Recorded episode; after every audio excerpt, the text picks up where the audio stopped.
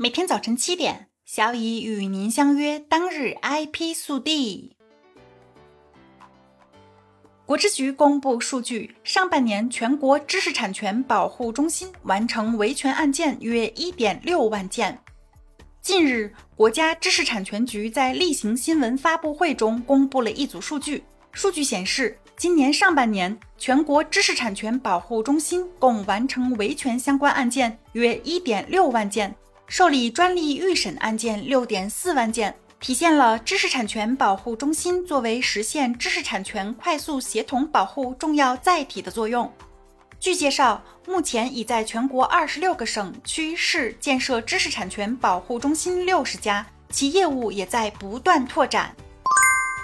迪士尼与《加勒比海盗》原编剧达成调解，收回版权。根据九月一日发布的一份法律文书。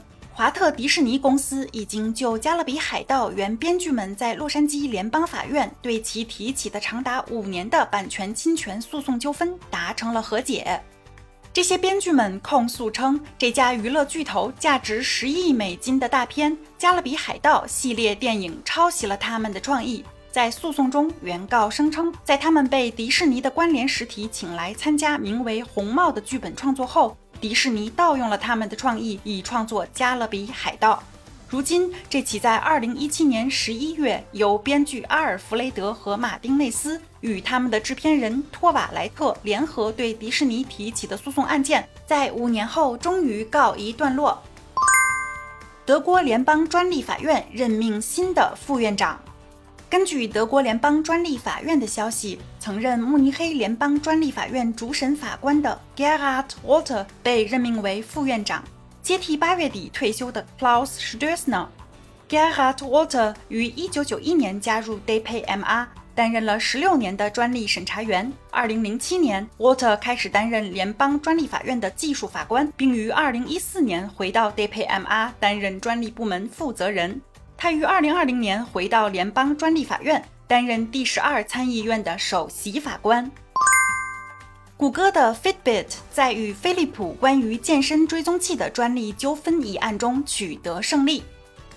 根据波士顿的一位联邦法官九月一日消息，飞利浦北美有限公司诉谷歌有限公司旗下 Fitbit 有限责任公司的侵权一案中，剩下的唯一有效专利被认定无效。